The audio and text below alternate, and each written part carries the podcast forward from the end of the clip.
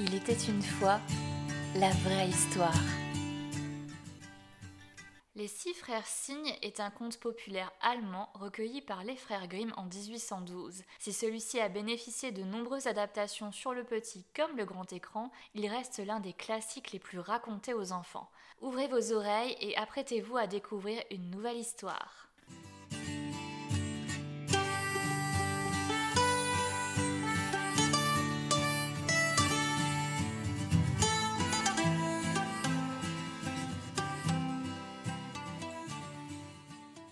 Il était une fois un roi qui chassait dans une grande forêt et qui avait mis tant d'ardeur à poursuivre son gibier que personne de sa suite n'avait pu garder le contact. Comme le soir tombait, il s'arrêta et regarda autour de lui. Il s'aperçut alors qu'il s'était égaré. Il chercha à sortir mais ne trouva aucune issue. Il vit alors venir vers lui une vieille femme dont le grand âge faisait branler la tête. Mais c'était une sorcière. Ma brave femme, lui dit-il, ne pourriez-vous pas me montrer le chemin pour sortir de la forêt? Mais certainement, sire le roi, je le puis parfaitement, lui répondit-elle, mais à une condition, et si vous ne l'acceptez pas, vous ne pourrez jamais sortir de la forêt, ou il faudra que vous mouriez de faim. Quelle est-elle cette condition? demanda le roi. J'ai une fille si belle que vous ne trouverez pas sa pareille sur terre, dit la vieille. Elle est en tout point digne de devenir votre épouse. Si vous consentez à faire d'elle la reine, je vous montrerai le chemin pour sortir de la forêt. Dans l'angoisse de son cœur, le roi accepta, et la vieille le conduisit jusqu'à une petite maison dans laquelle sa fille se tenait au coin du feu. Elle accueillit le roi comme si elle l'attendait, et il put constater qu'elle était extrêmement jolie. Mais elle ne lui plaisait pourtant pas du tout, et il ne pouvait pas la regarder sans un secret frisson d'horreur. Alors qu'il l'eut prise en croupe sur son cheval, la vieille lui enseigna le chemin et le roi regagna son château royal où les noces furent célébrées. Le roi avait été déjà marié une fois et avait sept enfants de sa première épouse, six garçons et une fille, et il les aimait plus que tout au monde.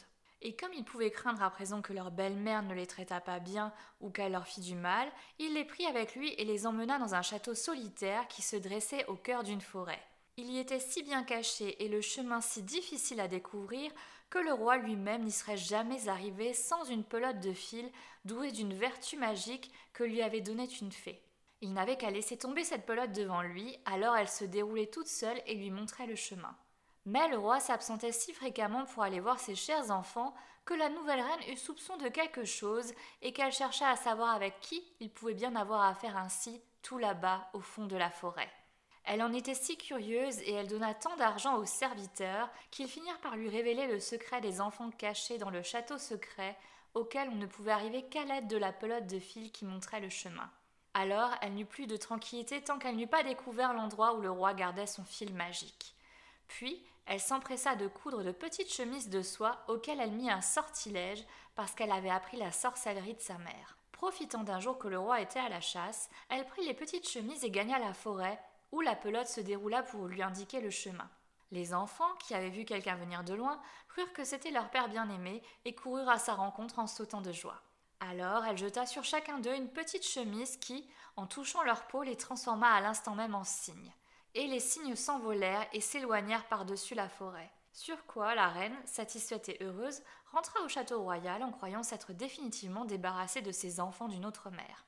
Mais la fille, dont elle ignorait l'existence, n'était pas sortie avec ses frères, et le lendemain, lorsque le roi arriva pour visiter ses chers enfants, il ne trouva plus qu'elle dans le château. Où sont donc tes frères? demanda le roi. Hélas, mon cher père, ils sont loin, et ils m'ont laissée toute seule ici, commença-t-elle. Puis elle raconta au roi son père tout ce qu'elle avait pu voir de sa petite fenêtre, et comment ses frères, devenus des cygnes, s'étaient envolés par-dessus la forêt. Et elle lui fit voir les plumes qu'ils avaient perdues dans la cour et qu'elle avait recueillies. Le roi en eut un grand chagrin, mais pas un instant il ne songea que ce fut la reine qui avait exécuté ce maléfice.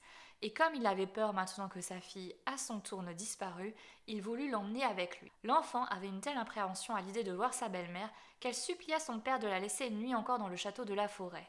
Et le roi le voulut bien. En vérité, la malheureuse pensait à une seule chose Je ne m'attarderai pas ici, je vais partir à la recherche de mes frères. Dès la nuit venue, elle se glissa dehors et s'enfonça dans la forêt. Toute la nuit, elle marcha, et tout le jour suivant, sans s'arrêter, jusqu'à ce que la fatigue ne lui permît pas d'aller plus loin. Mais voyant devant elle une cabane de branchages, elle grimpa jusque-là et y trouva une pièce avec six petits lits. N'osant pas s'y étendre, elle se recroquevilla sous l'une de ses couchettes pour y passer la nuit, couchée à même le sol qui était pourtant bien dur. Quand le soleil fut sur le point de disparaître, elle entendit comme un froissement, et des cygnes entrèrent en volant par la fenêtre, six en tout, qui se posèrent sur le sol et se soufflèrent dessus, se soufflèrent leurs plumes jusqu'à la dernière, après quoi leur peau de cygne s'enleva comme une chemise. En les regardant alors, elle reconnut ses frères et se tira toute heureuse de sa cachette sous le petit lit.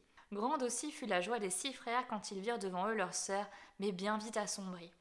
Tu peux pas rester ici, lui dirent-ils. C'est un refuge de brigands. S'ils reviennent, ils te tueront. Ne pouvez-vous pas me protéger? demanda la sœurette. Ah non, lui dirent-ils, parce que nous ne pouvons quitter notre corps de cygne qu'un quart d'heure chaque soir pour retrouver notre forme humaine. Mais après, nous redevenons des cygnes de nouveau. La sœurette se mit à pleurer. N'est-il donc pas possible de vous délivrer? demanda-t-elle. Hélas, non, dirent-ils. Les conditions sont trop dures. Il faudrait que tu restes six années sans parler ni rire, et que pendant ce temps, tu nous tisses et nous couses six chemisettes de fleurs étoilées. Mais qu'un seul mot vienne à tes lèvres, tout est perdu et l'ouvrage est pour rien. Le temps que ses frères lui parlent ainsi, et le quart d'heure était passé. Ils s'envolèrent par la fenêtre, redevenus des cygnes. Pour elle, sa décision était fermement arrêtée. Elle délivrerait ses frères, fût-ce au prix de sa vie. Elle quitta elle aussi la cabane de branchage, s'enfonça plus avant dans la forêt, grimpa dans un arbre et y passa la nuit. Le matin, elle descendit et partit ramasser des fleurs étoilées qu'elle se mit à tisser et à coudre. Pour parler, il n'y avait personne, et pour rire, il n'y avait pas de quoi. Elle n'en avait d'ailleurs pas envie. Assise là, elle ne pensait qu'à son ouvrage, et le temps passait. Le temps qu'elle avait passé comme cela s'était déjà bien prolongé quand un jour, il arriva que le roi de cette contrée vint à la chasse dans la forêt, et ses chasseurs s'arrêtèrent au pied de l'arbre sur lequel elle était perchée. Qui es-tu? lui crièrent tous étonnés de la voir là. Elle ne répondit rien. Descends, viens avec nous. Nous ne te voulons pas de mal. Elle secoua seulement la tête. Et comme il n'arrêtait pas de la presser de questions, elle leur jeta sa chaîne d'or, avec l'idée qu'ils s'en contenteraient et la laisseraient tranquille. Mais ils ne cessèrent pas de l'appeler pour autant. Elle défit alors sa ceinture et la leur jeta aussi. Mais cela ne changea rien. Elle leur jeta ses jartelles et petit à petit tout ce qu'elle portait y passa, à la seule exception de sa petite chemise qu'elle garda sur elle. Loin de se laisser détourner d'elle par ses cadeaux, les chasseurs au contraire grimpèrent sur l'arbre, s'emparèrent d'elle pour la faire descendre et l'amenèrent devant leur roi. Qui es-tu? Que faisais-tu sur cet arbre? demanda le roi. Elle ne répondit rien. Il l'interrogea dans toutes les langues qu'il connaissait, mais elle resta muette comme un poisson. Elle était si belle pourtant que le cœur du roi s'en émut et s'éprit d'elle passionnément.